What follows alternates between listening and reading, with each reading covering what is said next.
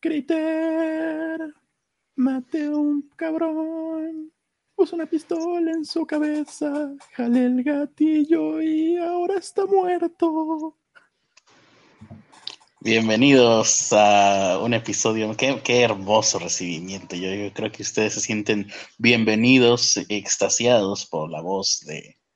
Eh, estabas cantando una canción de, de, de, de, Manos de Topo, este no, grupo musical de un tipo que canta, canta como si no tuviera voz. eh, no, era, un- era una de Queen, pero la traduje. para Ah, que- precisamente estabas intentando cantar como Freddie Mercury, claro. Sí. Inmediatamente lo, Es que, escuché eso y dije, ah, Freddie Mercury. por Como supuesto, si hubiese vuelto a nacer.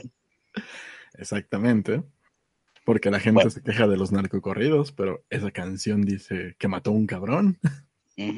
Sí, tiene muchas interpretaciones. Eh, algunos lo interpretan como una guerra de pandillas, bueno, una balacera de pandillas. Otros la interpretan como, como mm, era, creo que estaba basado en una ópera o algo así, de, de una persona que, que está entre el cielo y el infierno. En fin, es lo bonito de estas grandes obras de arte, que pueden ser interpretadas en muchos niveles. Lo malo de estas obras de arte es cuando alguien las traduce al español y las canta con, la capacidad vocal de una armónica rota. Pero bueno, ese es el sello de esta casa. Eh, ya estamos en un episodio más de Pobres con Acceso a Internet. Este, este podcast, un podcast pobre pero honrado, en donde nos gusta utilizar el Internet para lo la máxima mm, opción que podría utilizarse el Internet en la actualidad. Para La comentar. Ah.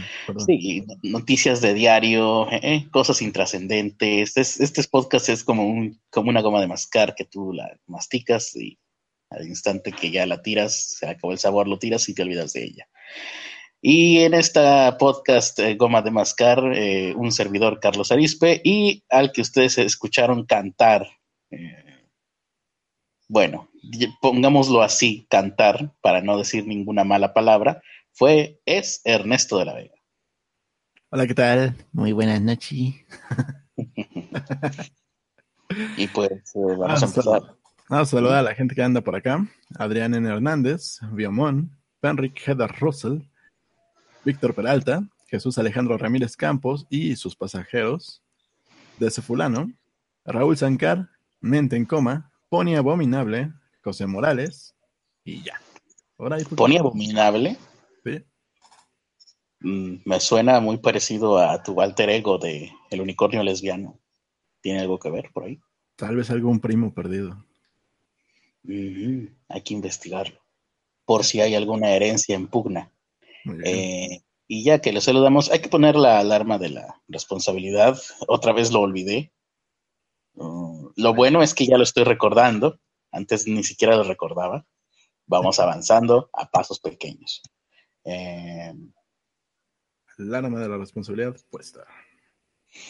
y el día de hoy, como ustedes pueden verlo en el, en el título de este episodio, lo estamos dedicando a las personas que, ¿sabe- ¿no? ¿Cómo era? Que lo tenía pensado, ya lo tenía pensado y lo, lo he olvidado. Dedicamos este episodio a las personas que saben lo que es la felicidad o algo así. Bueno, en mi cabeza hoy en la mañana sonaba mucho mejor y me esperaba mucho mejor esta presentación.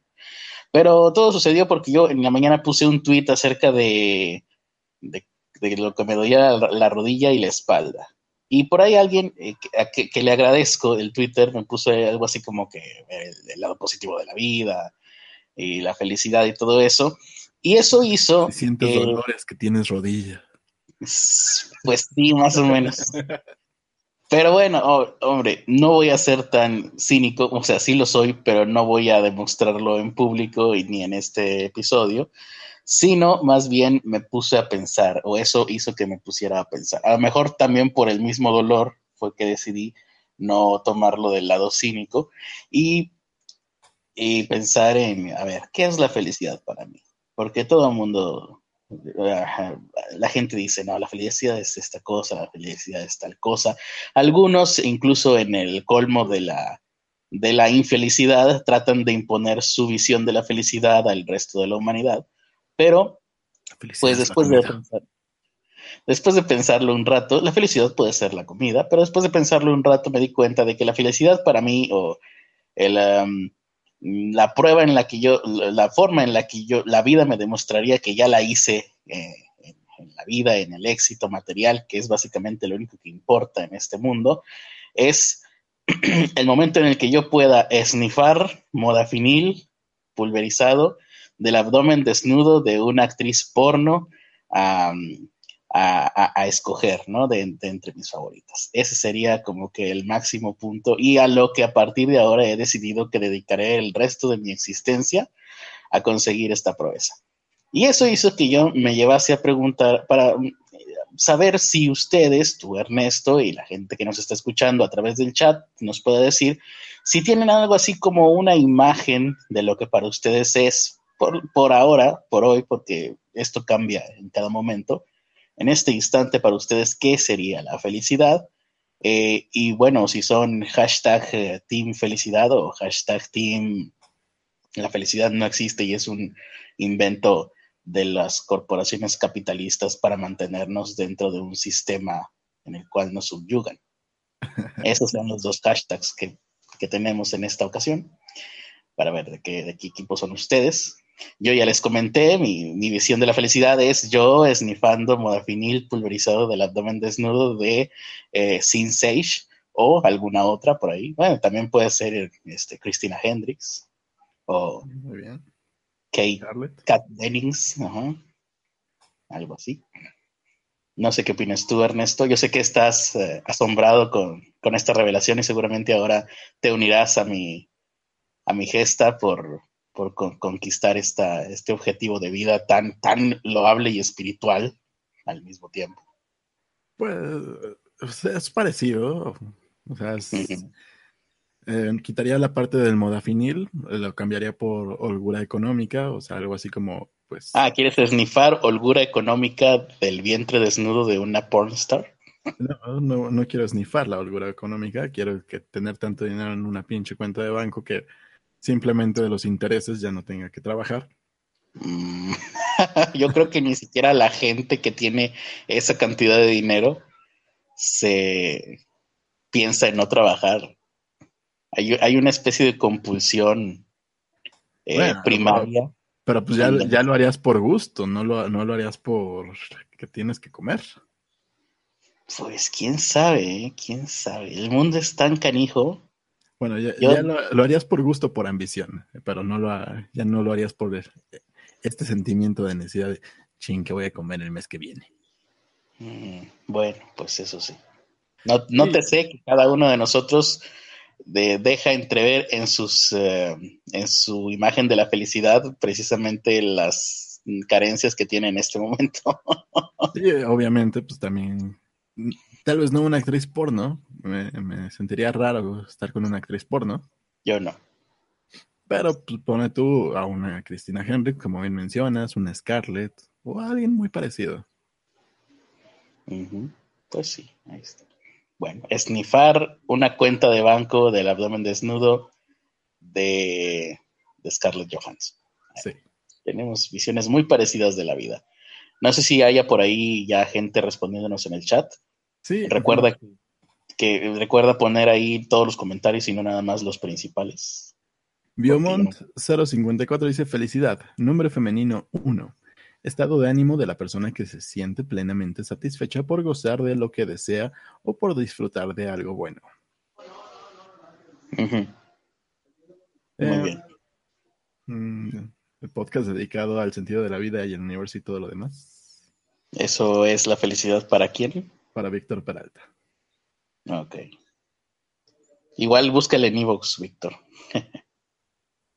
Puede que esté ahí. Em, Raúl Sancar, miserables horario cuando podamos, pago mis impuestos que pagan sus... Ah, bueno, no pagan nada y tampoco pago mis impuestos, solo quiero que cumplan con las transmisiones. Estamos cumpliendo, ¿no?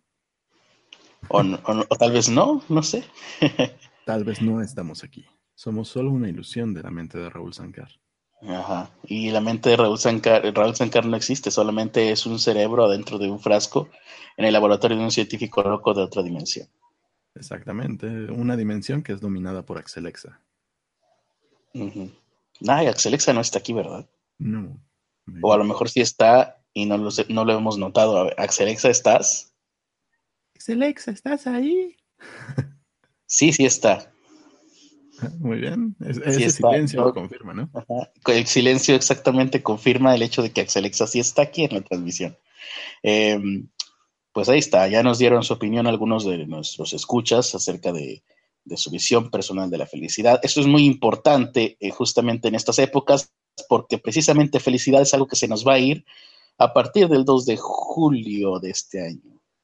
Eh, yo tengo la teoría personal de que en cuanto pasen las elecciones, será como eh, abrir un, una, escotilla, no sé, quitar un tapón de un desagüe y a partir de ahí, como ya no hay apariencias que, que guardar por parte de la gente en el poder en este momento, cuando ya haya o bien un resultado positivo hacia ellos o un resultado de que gane otro candidato, otro partido, otro, otra gente llegue al poder, eh, dejarán de importar las apariencias y entonces ahí nos vamos a dar cuenta del verdadero eh, estado en el cual se encuentra el país. Ahí es donde van a empezar los gasolinazos, bueno, más todavía de los que ya tenemos, y todas las demás cosas que ya sabemos que suceden cada fin de sexenio. Muy bien. Aquí Teresa Así que sí, a, disfrutar mientras se pueda. Disfruten este, este mundial. ¿Es antes, ¿El mundial es antes o después de las elecciones? No tengo idea. No sé de fútbol. Hay que preguntarle a un hombre que sepa. ¿Hay algún hombre por ahí que sepa de fútbol? Ay, es lo malo de vivir una sola. Este. Aquí Teresa Martínez de 16 años. Ah, Teresa Martínez seguramente ya sabe de fútbol. Pregúntale, pregúntale. Nos dice, la felicidad está sobrevalorada. Team Tranquilidad. tranquilidad por encima de felicidad pues básicamente es lo que es lo que tú dijiste, ¿no, Ernesto? O sea, lo que tú quieres es, a ti te daría tranquilidad una cuenta bancaria de, pues no sé, de lo que, de lo que gustes, de lo que necesites. Eh, eh, por otro lado, pues a mí no me daría tranquilidad lo que yo describí, pero sí me daría otro tipo de felicidad. Sí. Aquí Raúl Sancar dice, yo puedo cumplir tu sueño, Carlos. Tal vez no sea la actriz de tu preferencia, porque solo conozco actrices mexicanas. No, tú no eres la actriz porno de mi preferencia, Raúl Sancar, ¿de qué hablas? ¿En qué momento yo pude haberte eh, dejado eh, interpretar que tú seas mi actriz porno preferida, Raúl Sancar? Y, te deja, y te deja un mensaje que solo tú entenderás. Llámame, solo te costará unos meses de esclavitud. No, afortunadamente no entendí ese mensaje tampoco yo. Em, Morales dice, tenía una idea parecida, estar en la habitación más cara de un hotel cinco estrellas mientras uso pijama de seda y ver dos pornstars besarse. ok. Eh, Jesús Alejandro Ramírez Campos, la felicidad. ¿Quién, puso eso? ¿Quién puso? Nada más para saber, iba a decir algo horrible, pero no. A puso José Morales. José Morales, gracias por tu opinión. Jesús Alejandro Ramírez Campos dice, la felicidad es una mamada constante que sirve para... bueno, sí, una, mamada constante podría significar, eh, sería un, eh, un, un, ejemplo muy bueno de felicidad constante, sí, sí, sí. depende quién, quién te la haga, ¿no? Pues bueno, mi actriz porno favorita que ya dejé establecido que no es Raúl Sancar.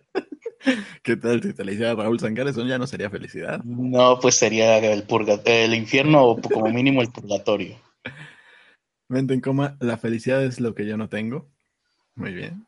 Eh, nadie lo tiene, realmente, ¿no? ¿Quién decía que la felicidad es el camino? Pues Ese tipo pelón con un pañalote, ¿cómo se llamaba? Dalsim, creo. La felicidad es efímera, son momentos. Son pequeñas chispas de endorfina en tu cerebro. Ya bastante la felicidad es que den datos importantes acerca de Evangelion o cuando, o cuando invitan a escuchas a la transmisión Bueno, tal vez hoy Ah. podamos hacerlo medianamente feliz con los datos que vamos a dar al final. Sí, ah, menos mal. Yo pensé que por invitar a alguien. No, no, no, no. Hay que volver a hacerlo, sí, pero eh, en un momento en donde sea eh, idóneo, sí, sí. De ese fulano dice, súmenle que por esas mismas fechas México va a ser eliminado del Mundial de una manera dramática. Bueno, pero ya estamos acostumbrados a que México sea eliminado del Mundial de una manera dramática. Lo que va a pasar eh, después de eso va a ser que México va a ser eliminado, así como país en su totalidad, eliminado de una manera dramática, o por lo menos nuestra economía y tranquilidad. Eh, el J01 dice madrugón. Ah, por lo de que empezamos casi a tiempo, ¿no? Lo cual para nosotros es casi como haber empezado antes. ¿Sí? Muy bien.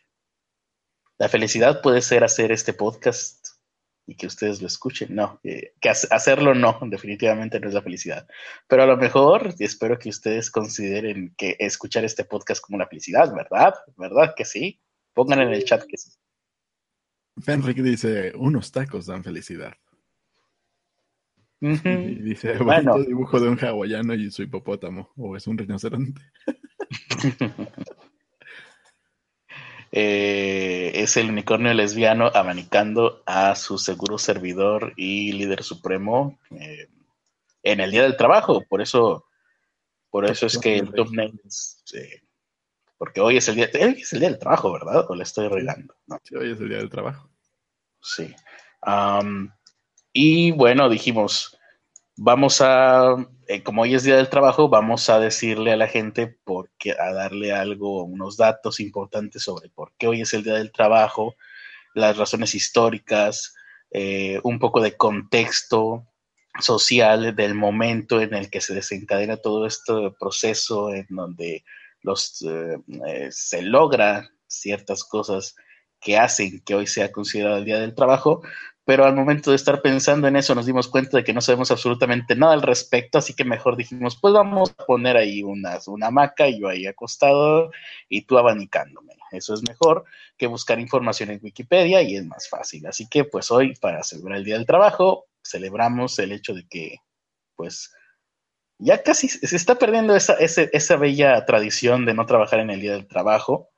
Hoy, por ejemplo, muchas cosas que antes no habrían ya tienen que abrir por el capitalismo radical en el que vivimos, pero vemos unos cuantos almas eh, libres y pobres, pero libres, eh, y también conservadores de las tradiciones, que decidimos el día de hoy, pues simplemente no trabajar. No, no como derecho conquistado, sino como simple abandono de, de, pues, de ambiciones, así es. Muy bien. Eh, ¿Qué más? Aquí Patricio Rey decía, felicidad será cuando por fin pueda armar mi PC Gamer y pueda jugar todos los juegos que ya compré en Steam. Y que encienda, porque, o sea, recordemos que Patricio ya la había armado, pero el problema es que no encendió. Exacto. Sí, sí, la felicidad es efectiva. Dalsin. Sí, sí, ese que decía que, bueno, ahí está, sí, era Dalsin. Lo mataron, creo, de un disparo en el abdomen. Israel Zul dice: Felicidad es una promo de Caguamas. Una promo, ah, ya, felicidad es una promo de Caguamas. No, más bien en las Caguamas, ¿no? Para cierta gente serán la felicidad. La felicidad y la única eh, razón por la cual vivir. Adrián Hernández dice: Esta parte de mi vida, esta pequeña parte, se llama felicidad. Pues, ¿qué estás haciendo mientras estás escuchando este podcast, eh? Está tocando. El J01 dice, si este podcast no fuera la felicidad, no estaríamos todos los días esperando que inicie la transmisión. Ay, cosi. Ok. Eh, Antonio dice, el God, of, el God of War es felicidad. Fenric ¿Qué, ¿Qué es God of War? Es un videojuego. Mm. Cuando el maestro se ríe de tu felicidad, dice José Morales. No, es, el de que estaba con una pijama de seda y que luego ve a dos mujeres besándose, ¿no? Sí. Ok. Es que me se me hizo muy gracioso el hecho de que no incluyera su participación dentro de la situación. Pero eso, eso es todo. Aquí dice Xochitl, no sé, por qué ahora hacen podcast casi todos los días. Este es el primero que veo después de hace mucho. Pues, ¿por qué los hacemos? Llevamos como dos meses, ¿no? Sí, ya, llevamos 40 podcasts. ¿De verdad? No. Sí, este es el número 41. Este es el... Ay, ¿por qué no me dijiste que era el número 41? Eh, tendríamos que explicar, ¿no? Eh, dedicarle este podcast al número 41, ¿no? Entonces. No, nunca lo hacemos. ¿Por qué lo hacemos? ¿Por qué lo hacemos? ¿Qué cosa? ¿El 41 o qué? no, ese va a ser el 69. Antes no. ¿O de, qué hablas? No, no, no estoy entendiendo esta parte del podcast. Y mira, y mira que es difícil que no lo entienda. Es que están preguntando por qué hacen podcast casi todos los días. Ah, ¿por qué hacemos podcast casi todo? Nunca me había preguntado eso. ¿Por qué lo hacemos? que alguien nos diga por qué hacemos podcast de lunes a viernes, si es cierto. ¿Qué necesidad hay? No sé ¿Por qué no? Yo podría dedicar. ¿Qué pasaría si yo dedicara en lugar de esto una hora al día? No, sería igual de estúpido. Ah, una hora al día a hacer una página de cómic. Pues que terminaría una página de cómic eh, en un mes. Sí. Así que, no, de todas formas no es gran diferencia. No. no, eh, pues si se dedico a una página, es que es eso de, es esta noción del, del capitalista, bueno, no del capitalista, más bien esta ideología del protestante de trabajar diariamente, aunque sea solamente una hora al día, y si escribes una página de un libro en un año, habrás completado un libro completo de 365 páginas. Es una estupidez. Uno, así no es el proceso creativo. Uno se, se, pasa dos, tres horas escribiendo hasta que por fin, a la hora número cuatro, ya escribes algo que vale la pena y ahí sí ya hiciste una página, pero pues en cinco horas. Sí. No, no, no es un proceso matemático gente idiota, ¿eh? estúpidos. Y bueno, así, finaliza nuestra, nuestra disertación sobre la felicidad del día de hoy. En resumen, lo hacemos porque podemos y porque a veces queremos. Porque es más fácil que trabajar, ¿no? es eso.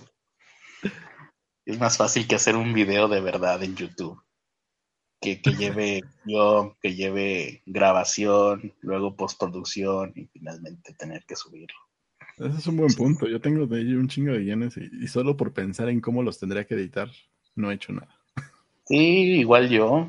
Sí, por ideas no paramos. La ejecución es el problema. Sí. Mm. Aunque podría hacerlo tal, cual en vivo, ya que la gente haga su edición y me la mande. Eso estaría muy bien. Oye, sí, no estaría mal. Eh, mandar guiones, poner los guiones públicos y si alguien quiere grabarlos, que los haga. ¿no? Sería algo así como ah, existe el ahora existirá el crowd videoing. O dejar la voz grabada y ya nada más alguien que vaya poniendo las imágenes. Pues te diré que hasta grabar la voz me da flojera, pero sí puede ser. ya, ya no sería el crowdfunding, sería el crowd youtuber. Crowdtuber. Vamos a empezar con la información. Sí, antes de que sigamos creando modelos de negocio. Eh. Hablando del bonito día del bonito día del trabajo, pues en México, más de 9.3 millones de mexicanos que tienen licenciatura y maestría están en pobreza, viven con empleos precarios y no tienen ni siquiera para sus gastos básicos. Ah, podrían ser escuchas de este podcast entonces. Probablemente, probablemente son escuchas de este podcast. Al parecer, 9 millones de mexicanos que tienen los estudios que ya mencioné ya están viviendo en pobreza y precariedad económica. Chale. A ver, ¿pero qué estudios son? en licenciatura y o hasta maestría. Mm, ok, bueno, por lo menos no es doctorado. Porque casi no hay doctorado, si no, se nos hubieran incluido en la estadística. O sea, de licenciatura, gente de licenciatura y hasta maestría, que los pobres están viviendo igual que yo, bueno, ahí sí ya me, me consuela un poco el ser un desertor escolar. La mayoría de ellos ganan entre uno y dos salarios mínimos y en el mejor de los casos aspiran a un ingreso de 7 mil o hasta 10 mil pesos. Al mes. Al mes. Ya, 10 mil pesos al mes. Debería ser algo así como el punto de inicio, ¿no? No, no tu máxima aspiración. De hecho. Para alguien con, con licenciatura. Así es. De hecho, se trata de una tendencia ya nacional. El 68% de la población no vive del producto de su trabajo y depende de subsidios, de transferencias, de programas sociales, de segundos empleos o pues, de lo que pueda. Subsidios lo entiendo, pero transferencias. De programas sociales, como Prospera. O sea, la gente que tiene estudios de licenciatura y hasta maestría en México está teniendo que vivir eh, de de programas. De apoyo del gobierno, de sí. Sí. Eh, dos cosas. Uno, es terrible, es horrible y es vergonzoso para, nuestra nación. Y dos, ¿en dónde es que me apunto para recibir estos apoyos?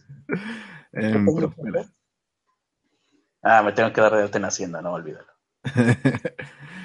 Eh, estas son, son las conclusiones a las que llegaron el especialista del Instituto de Investigación para el Desarrollo de Equidad de la Universidad Iberoamericana, Miguel Santiago Reyes, que hizo este análisis con motivo a la conmemoración del Día del Trabajo.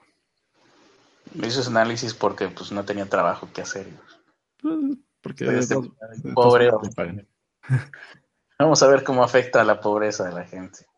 en este sexenio se reporta una creación de empleo muy importante, pero la mayoría de las plazas son de baja remuneración, de entre uno y dos salarios mínimos, con un ingreso inferior a los 5.300 pesos mensuales. ¿Dos salarios mínimos es cuánto al, pesos al día? 160 pesos al día. 160 al diarios.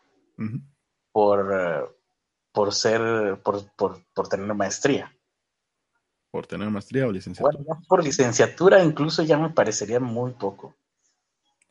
Eh, bueno, esta investigación señaló que muchos de estos profesionistas ganaban más de cinco salarios mínimos ah, hace algunos años. un promedio de más de 13 mil pesos mensuales. Y la mayoría fueron despedidos y recontratados, eh, ya sea en la misma empresa o en otras empresas, con uno o dos salarios mínimos. Bueno, ahí también dependería de qué tipo de licenciatura. Por ejemplo, si eres licenciado en diseño gráfico, ahí sí mereces eh, que te pongan en, una, en un cepo y te, lleven por las calles eh, humillándote y haciéndote escarnio público. Pero si tienes otro tipo de licenciatura, pues ahí sí, no sé, licenciado en... ¿Qué te gusta?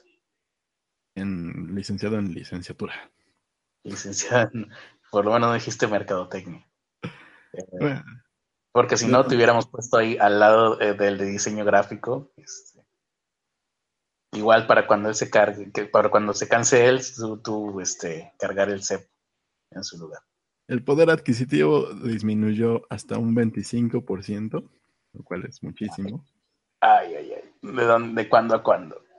Sí, ya este lo había notado, pero ya, ya lo había notado, pero ya que te lo digan es como cuando el doctor ya te confirma, tiene usted hemorroides. Ay, ya sabía, pero no.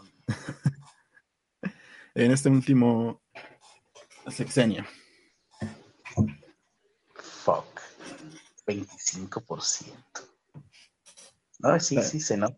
De acuerdo, a de acuerdo a la última encuesta nacional de ocupación y empleo, existen 15 millones de jóvenes de 15 a 29 años de edad que ya trabajan o realizan alguna actividad económica. De estos, el 33% tienen licenciatura, 8% posgrado, pero ganan lo que te mencioné, un salario promedio de 5.300 pesos. 41% de los jóvenes, eh, equivalen a 6.150.000 personas menores de 30 años con una carrera o maestría y viven en condiciones de pobreza.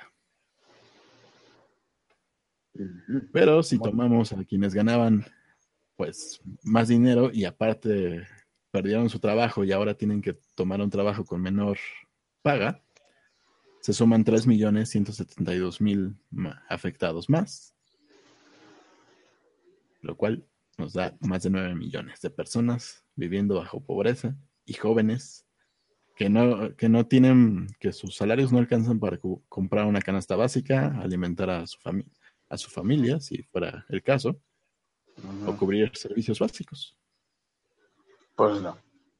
O sea, eh, de hecho, sin ese, esa cantidad que es 5 mil, ponle 6 mil. 6 mil al mes alcanzará, si acaso, para una sola persona. Pero nada más. Y eso dependiendo de la zona en la que vivas, ¿no? Pues sí. Y que no tengas que pagar renta. Que no tengas que pagar renta.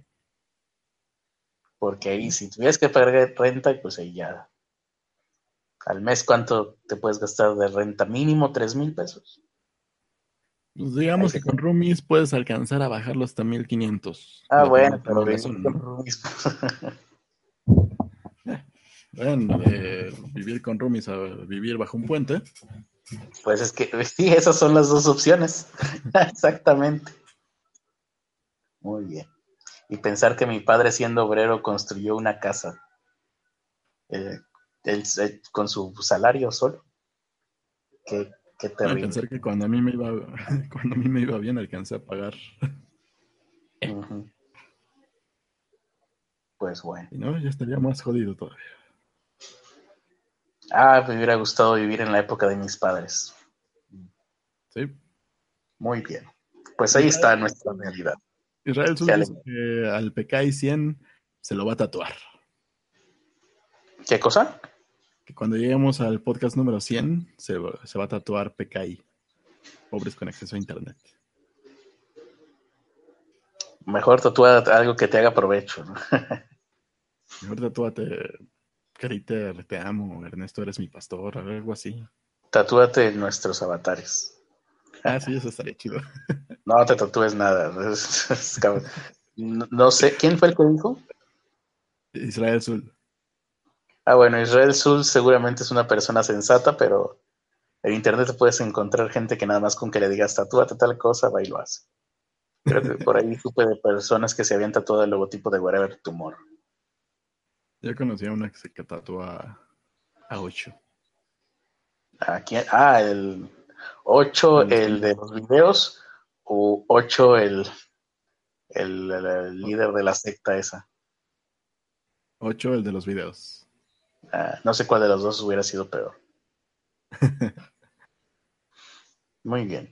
Vamos con otra nota más. Premios Nobel bueno, premios Nobel denunciaron que hay trabajo esclavo en el Mundial o para, preparar las eh, instalaciones para el Mundial de Qatar, pero lo que para a mí es eh, la información en esta nota es hay trabajo esclavo en el Mundial de Qatar. Eh, te sonaría contraintuitivo. Recuerdo que hicimos el, hiciste el comentario tú, Ernesto, cuando te comenté esta nota previa, que es, pues se supone que Qatar es uno de los países con más riqueza por lo pronto en el mundo. Y pues sí, como dice Bill Gates, que en, el, como personaje en un episodio de Los Simpson no me hice rico firmando cheques. Vamos a ver de qué se trata esto.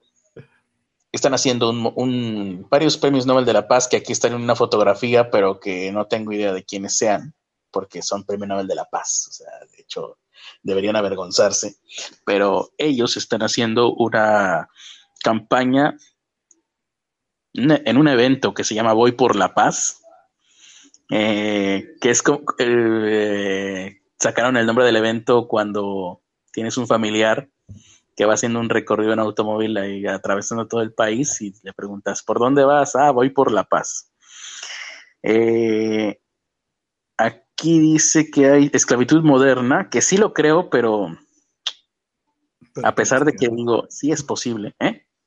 Sí lo creo, pero quería, quería pensar que el mundo no era tan Exacto, sí, hay una especie de negación dentro de mí que, hace que, lo vea como, como poco probable, pero pues sí, es la única manera de explicar muchas cosas.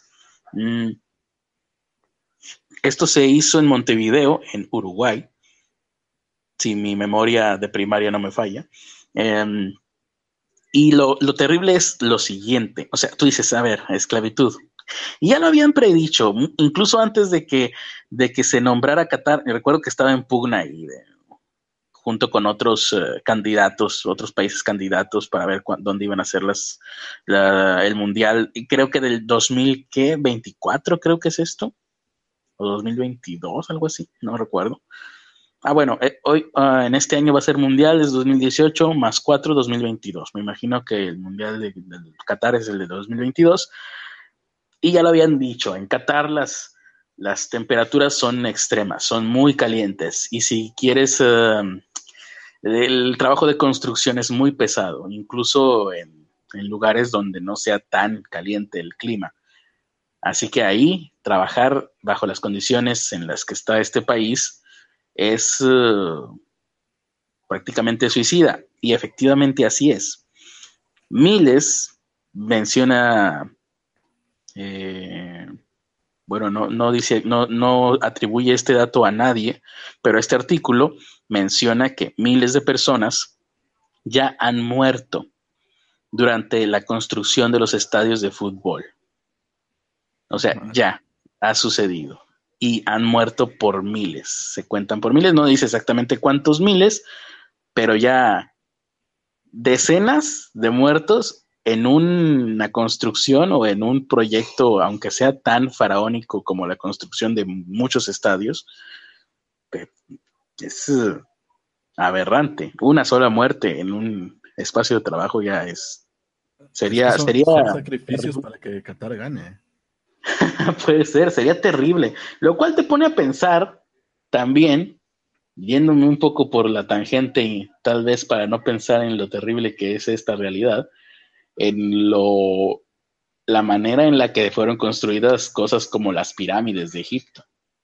Si ahorita en la modernidad mueren miles de personas, ¿cuánto habrá costado construir las pirámides de Egipto? Pero bueno, regresando a a lo de Qatar, mm, bueno, aquí están varios premios Nobel, no nos importan sus nombres. Eh, lo que nos importa son las, las cosas terribles. Mm, no hay más cosas terribles por aquí sobre Qatar. Violencia, bullying, ah, bullying, no me importa el bullying. Aquí está. Eh, Qatar va a ser sede del Mundial de Fútbol del 2022. oh, ya, ya encontré el dato. Sabía que si lo buscaba lo encontraría.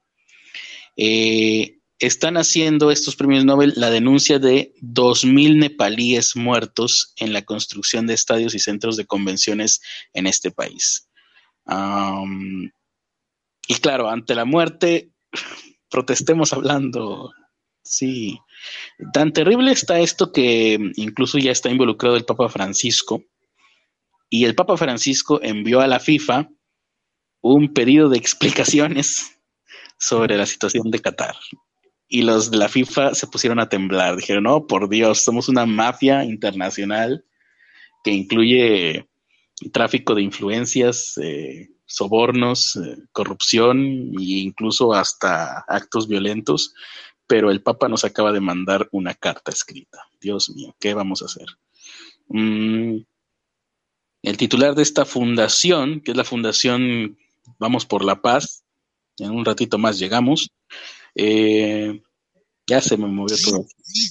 Dijo que va a haber una conferencia de prensa en Madrid, pero el próximo mes, en junio, para visibilizar esta situación en Europa. O sea, van a empezar a hacer más ruido al respecto de todas las muertes que está habiendo con estos trabajadores en los estadios. Eh,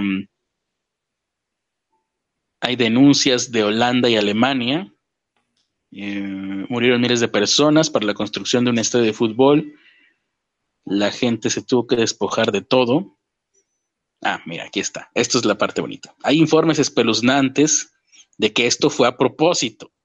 O sea, no solo eh, fue que las condiciones son terribles y se les empezaron a morir los, eh, los trabajadores, sino que quienes hicieron estas acciones, bueno, los que, pues no sé si obligaron o pues propiciaron que estas personas, trabajadores nepalíes, murieran en estas condiciones, lo hicieron a propósito, con lo cual esto ya se consideraría eh, delitos en contra de la humanidad o una especie de, ¿cómo se llama esto? Genocidio. Genocidio. Porque sí, dos mil personas muertas es muchísimo.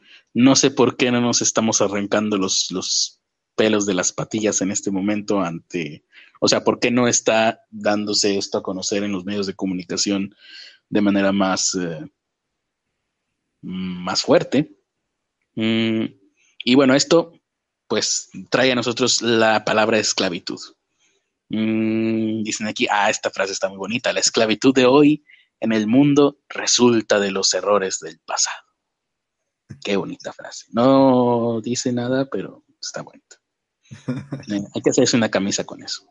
Mm, dice aquí, a lo mejor esto está más interesante, una esclavitud, la esclavitud moderna es cuando una persona está obligada a aceptar una condición para sobrevivir y dar de comer a una persona. No, pues somos esclavos todos. yo, lo conocía eso como trabajo. sí, pues ahora vamos a tener que cambiarle esto a esclavos con acceso a Internet. este podcast. Mm, dice aquí que esto es lo que está pasando hoy en los países ricos de Oriente. y acá no. Em, con sus empleados. Y necesitamos, nosotros los esclavos de este lado del planeta, eh, tomar conciencia sobre esto. Dijo dijo alguien que no estoy bien, iraní Shirin Ebadi. Nah, pues no importa. Aunque diga su nombre, no, no significa nada para nosotros. Eh,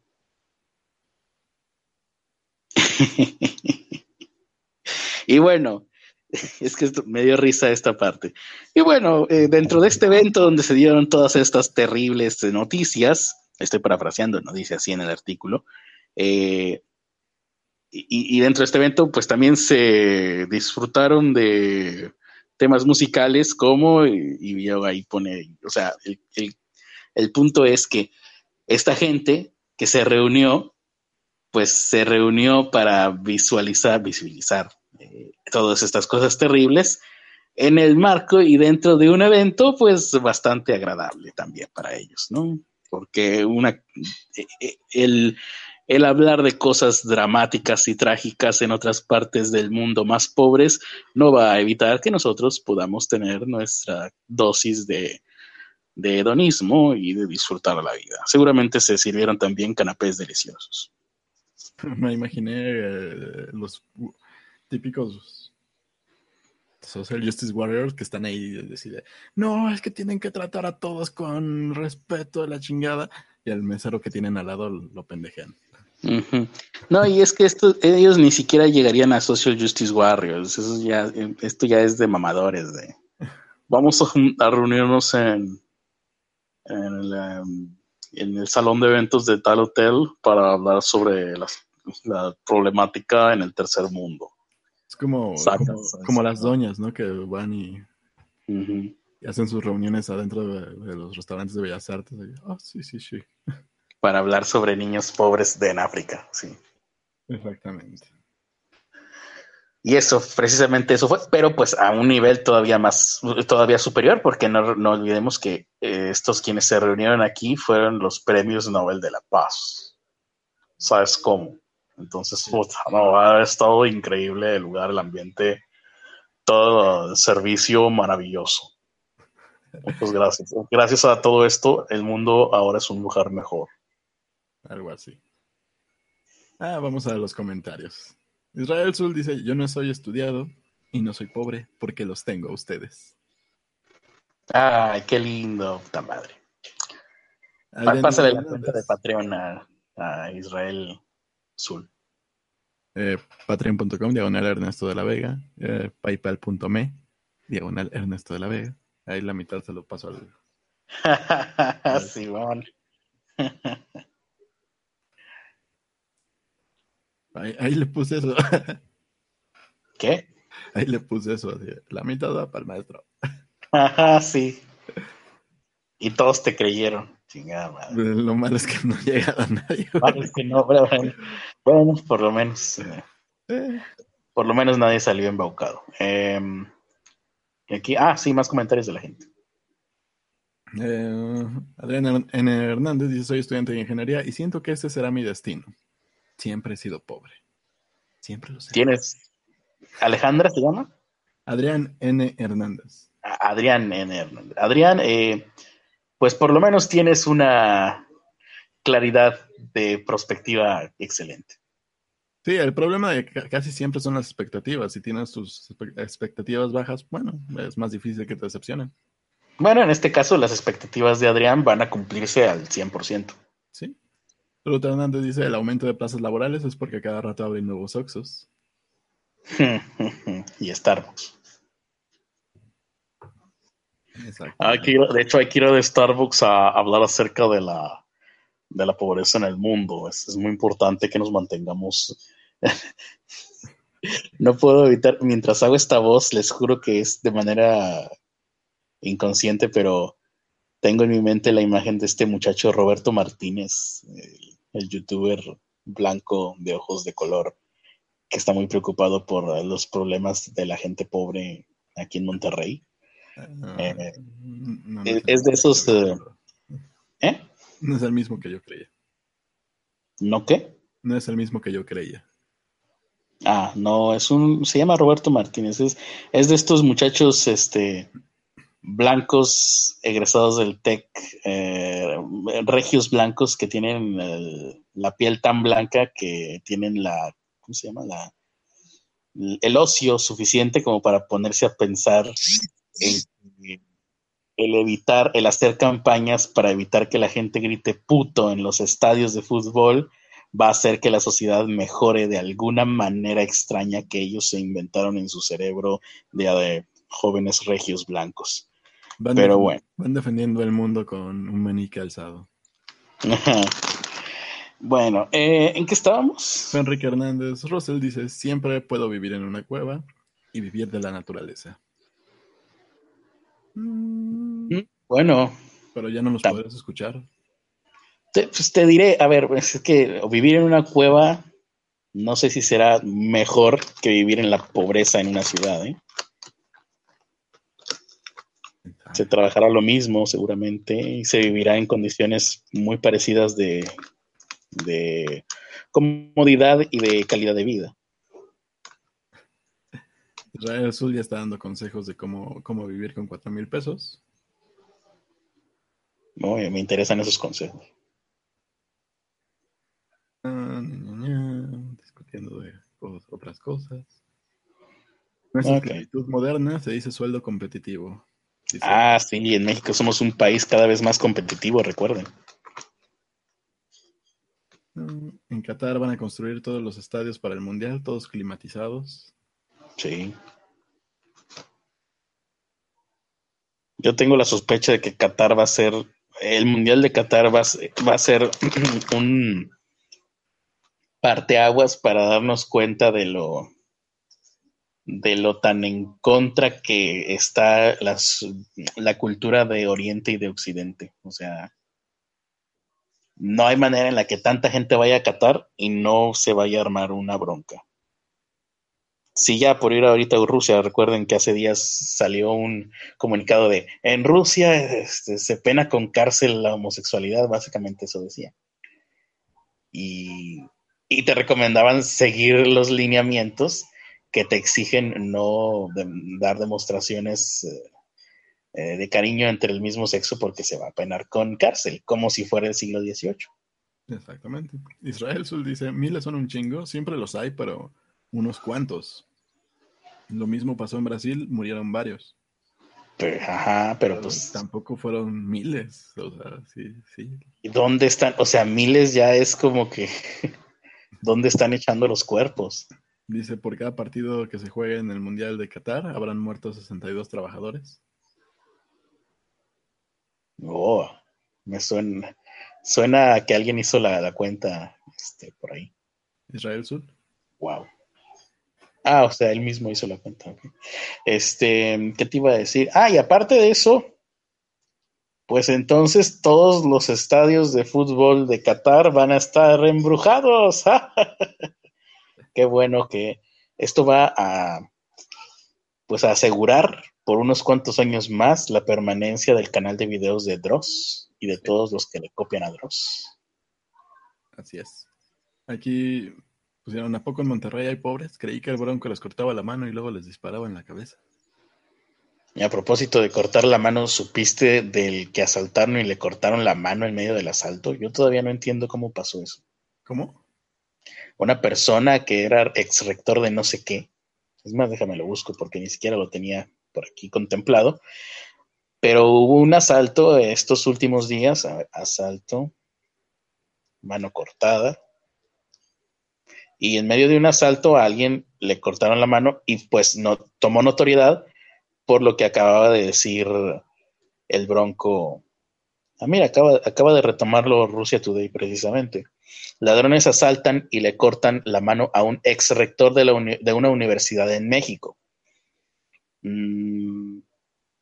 Tres ladrones armados le cortaron una mano al ex rector de la Universidad Popular de la Chontalpa. ¿Qué carajos es eso? El hombre se llama Ramón Figueroa Cantoral.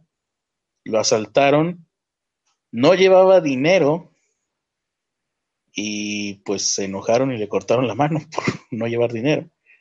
Esto fue el martes, o sea, hoy mismo. Ah, caray. hoy, nunca me hoy es martes. Sí. Ya valió madre mi, ya, ya, valió madre mi, mi, ¿cómo se dice? Mi percepción del tiempo. ya, no sé en qué día vivo.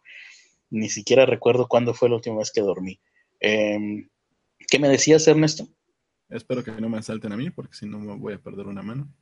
Pues sí, y si me asaltan a mí, capaz que me cortan las dos, por puro eh, o a lo mejor me asaltan y me cooperan con algo también para, para este, eso estaría bien, que me cooperen con algo para completar el mes.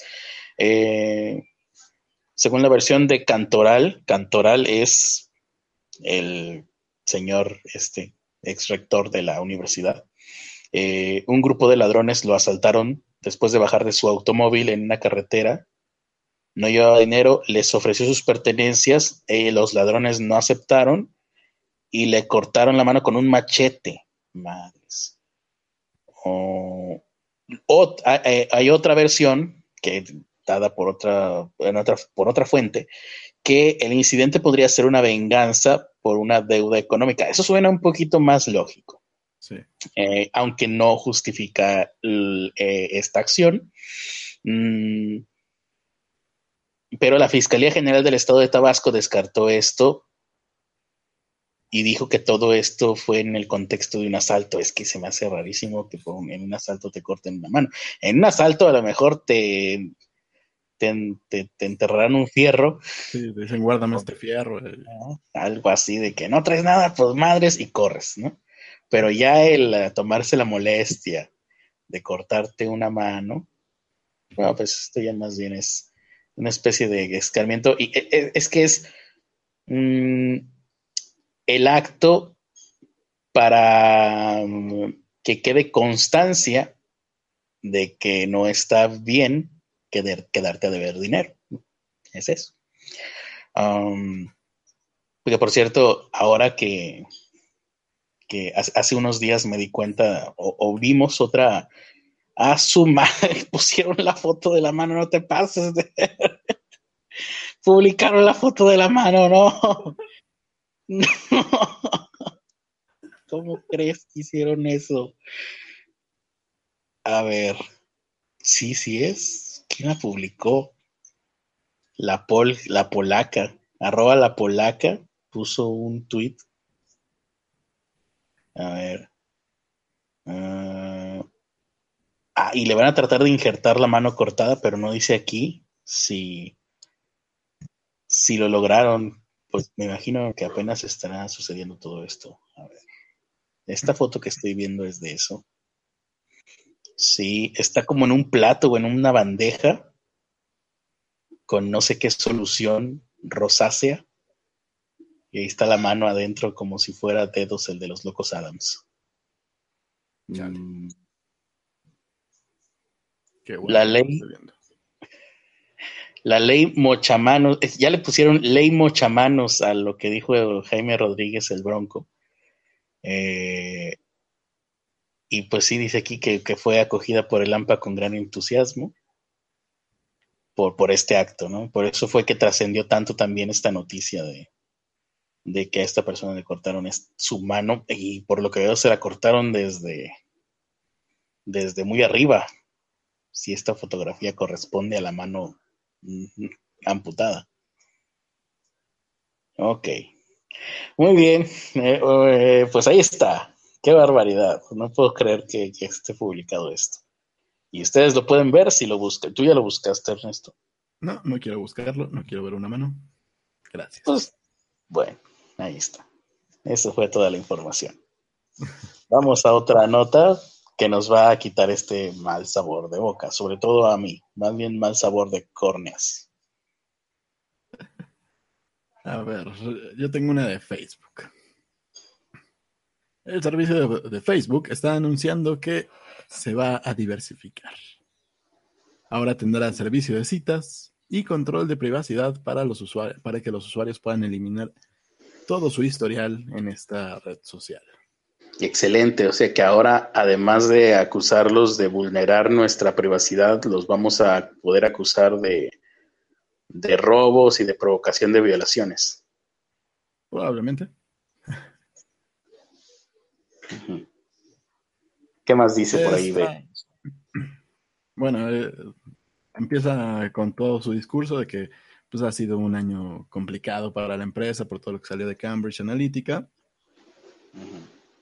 pero que pues, ya se, ha estado aclarando este tipo de cosas. Y para los desarrolladores les empezó a dar más opciones porque muchos desarrolladores fueron sacados por, por, esta, por esta misma campaña de, de Cambridge Analytica de usar datos, acusados de usar datos. Y ya muchos son personas no gratas en este tipo de eventos que son para desarrolladores. El, evento se llamó F8. Y bueno, lo que están diciendo es que están comprometidos en construir relaciones significativas. Y esa quizás es la más significativa de todas. Ay, qué bonitas palabras. ¿Cuál? ¿Coger? ¿O, a, qué se, refiere? No, el nuevo servicio que van a dar. Ah, ah, pues como hablábamos de parejas y eso. Lo que van a hacer es que eh, la, la, aplicación, la aplicación de citas que normalmente se usa, la de Tinder, usualmente obtiene la información de los perfiles a través de Facebook. ¿Cómo? ¿Qué? qué? ¿Tinder obtiene los perfiles a través de Facebook. Sí, para tú crear tu perfil, te, conectas vía Facebook y ahí agarra tus fotos y de ahí agarra, ya tú le pones tu descripción y lo que quieras. Ajá. Pero y entonces ahora. Las acciones de esta empresa bajaron un 23%. Ah, o sea, al, al, anunciar que Facebook iba a tener su propio Tinder, las acciones de Tinder bajaron. bajaron desde antes, desde hace un mes. Ah, y a raíz de eso, Facebook dijo, pues voy a hacer Tinderbook. Algo por el estilo. Pero entonces, información porque ahorita solo vienen las cosas de, de que puedes borrar tu información ahora. Ajá. Pero Tinder tenía con, um, algún convenio con Facebook o pertenece a Facebook o, qué? No, pues, tú como desarrollador de aplicaciones puedes ocupar eh, pues, plataformas como Facebook, como Twitter, para que se hagan login. Hasta ahora. Ah, hasta ahora. Y ahora Tinder. Mientras no vulneres otro, otro tipo de datos más personales. Me imagino entonces que Tinder va destinado al fracaso. Yo creo que sí. Porque hay 200 millones de personas en Facebook identificadas como solteras lo que están buscando, a diferencia de Tinder, que es para encuentros casuales, la pura diversión, es que la, función de, esta nueva aplicación de Facebook sea enfocada para relaciones a largo plazo, que no sea para encuentros casuales. O cuando menos eso es lo que dice Zuckerberg. Pues Tinder también era así al principio, ¿no? Me imagino. No, Tinder siempre fue para encuentros casuales. Ah. Debía haberla descargado. No, no dice cómo va a funcionar. Lo que sí dice es que está orgulloso de haber construido la red más grande y completamente encriptada del mundo. Pues va a funcionar en base a la información que recopilamos de tus nudes, las cuales obviamente tenemos. Creamos un perfil eh, taxonómico y emparejamos con gente que sea igual de fea que tú. Eso sería una gran ayuda para mí. Sí, o, tal vez lo hagan por tamaños, ¿no? Es así de, mira, esta es insaciable, así que tal vez... Eh, le adjudicamos a Ernesto de la Vega. Tú puedes ir con ella. Pero esta es conformista, así que puede, puede irse con el critter. eh, me gusta, me gusta. También facilitaría mucho las cosas. Así es. Esta mujer llamada Cristina Hendricks, que es conformista, se le damos al critter. Ajá. Muy bien. Pues ahí está, el fin del Tinder y el nacimiento de una nueva, un nuevo fracaso y posible eh, causal de litigios para Facebook. Ah, y de divorcios. Y de, pues sí, no había pensado. Por de por... por cierto, hablando de Cambridge Analytica, al parecer el escándalo no solo fue de Facebook. ¿No? No. También Twitter vendió datos a esta, a esta consultora y los vendió, vendió datos privados de, la manera más miserable, porque Facebook siquiera fue engañado, ¿no? Ajá. Pero Twitter tal cual le dijo, bueno, te vendo los datos de 2014 y 2015. Ok. Directamente. ¿Eh? Con razón Twitter estaba tan calladito. Sí. Así de, ay, qué terrible nombre, muchachos, qué barbaridad. Se va, se, se la, ¿cómo se dice? Se pasan, qué barbaridad, qué mal lo que hizo Facebook. Lo, que reportaron fue que, al parecer, el Kogan, el representante de Cambridge Analytic, le dijeron, está bien, te damos un día. Y todo este día vas a tener acceso a la interfaz de Twitter, lo cual le permitió obtener información de usuarios de Twitter entre diciembre de 2014 y abril de 2015.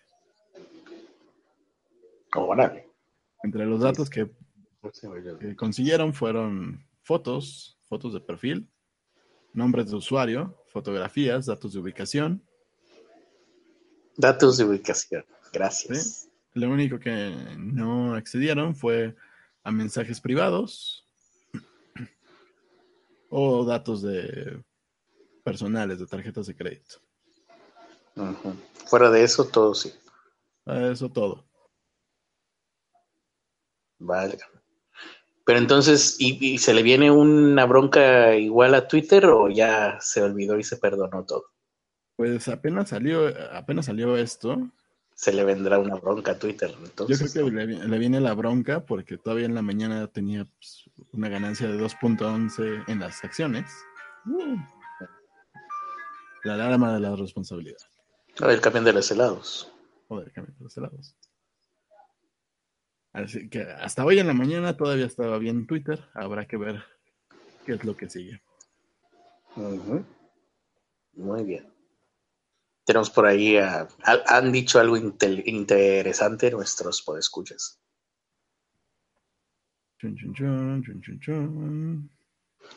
Déjame ver qué se me quedó a mí en el tintero. Dice Raúl Sankar, puedes ocupar su login, pero no puedes ocupar su plataforma backend, que en el caso de Facebook es bla, bla, bla, bla, bla, bla. Ok, que es muy útil eso. Sí. Gracias. Axa Saltor dice saludos a todos, su primer en vivo. Gracias por venir ya casi vamos a acabar. Uh, se me quedó lo de la tierra plana, qué lástima. Pues quieres dila. Nah, qué guapo. No, está larga y hay que hablar de eso. Mañana. Mañana. Entonces, por ahí está, larga, está larga y aparte el artículo dura mucho.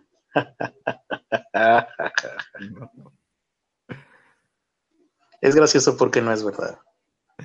Eh, los pasajeros de Jesús Alejandro Ramírez Campos están divertidijillos porque están planeando cómo golpearlo por haberlos torturado. Jesús Alejandro, te recomiendo que mejor utilices audífonos porque aunque eso aumente los riesgos de que tengas un accidente automovilístico, pero el hecho de que nos estés escuchando con altavoces sin audífonos eh, aumenta los riesgos de que tus pasajeros te golpeen y creo que es más eh, constante por porque los pasajeros se van renovando más frecuentemente, ¿no? Entonces te tocarían unas, ¿cuántos pasajeros puedes llevar en una hora? Tres tal vez, ¿no? Entonces tres golpizas por noche. Ese es, hay, que, hay que, hay que sopesarlo, ¿no? Mm. Ni modo. Tal, vez a él le guste, ¿no? Tal vez tenga esto del masoquismo. bueno, es, es momento de terminar. Últimas palabras, Carlos. Pues eh, nos vemos en la próxima emisión. Espero que ya la próxima emisión podamos eh, comentarles cosas más amarillistas y más morbosas sobre el caso de abuso de menores en el Club de Independiente. Recuerden, este caso de abuso de menores en el club de la Escuela de Fútbol Infantil de Independiente, Club de Fútbol Argentino. Eh, el caso es aparte, lo que a nosotros nos interesa y lo que estamos siguiendo es eh, los eh, famosos, las celebridades, gente famosa y conocida que pueda haberse involucrado en esto y que obviamente sus carreras se les destruyan. Ya les habíamos comentado hace algunos días, tal vez una semana, el caso de la publicación de los videos íntimos de un periodista de nombre Juan Cruz Sanz, periodista político, que un día de repente y a causa de este escándalo sacaron a la luz videos de él metiéndose droga y metiéndose otras cosas que generalmente uno mm, no se acostumbra que los hombres nos metamos. Eh, y bueno, pues le arruinaron la vida, la carrera eh, y, absolutamente todo, por lo pronto. Y, y por lo pronto él ha sido como que el primer la primera celebridad, gente famosa, víctima o que ha caído debido a esto, aunque no directamente imputado, o por lo menos no se ha demostrado, pero pues sí, en lo que son peras son manzanas, usted eh, ya, ya, sucedió esto y me acordé porque ahorita mm, se lo estaba platicando a mi amigo Alonso y me mandó hace rato un mensaje diciéndome, ya vi los videos de este cuate, imagínense cómo estarán que están disponibles solamente en Xvideos. Así que si ustedes buscan en Xvideos Juan Cruz Sanz, pues ahí pueden darse una idea de lo que estamos hablando. Y como ese, vendrán más, dice la Biblia. Ah, bueno, espero que no. Gracias por habernos escuchado. En Twitter síganos como arroba carlosarispo85 y arroba Ernesto de la Vega. También suscríbanse a nuestros canales, Carlos Arispe 85, Carlos Arispe Live, Ernesto de la Vega, El CAED, Pobres con Acceso a Internet. Y suscríbanse todo, todo, absolutamente todo. Nos vemos en el siguiente video. Ah, casi lo olvido. Un dato de Evangelion. El, el director del anime fue Hideaki Anu Medallas. Un dato que les va a servir de mucho en la vida. Así es. Ya me está sirviendo ahorita. Exactamente. Nos vemos en el siguiente en vivo, o sea, mañana. Bye.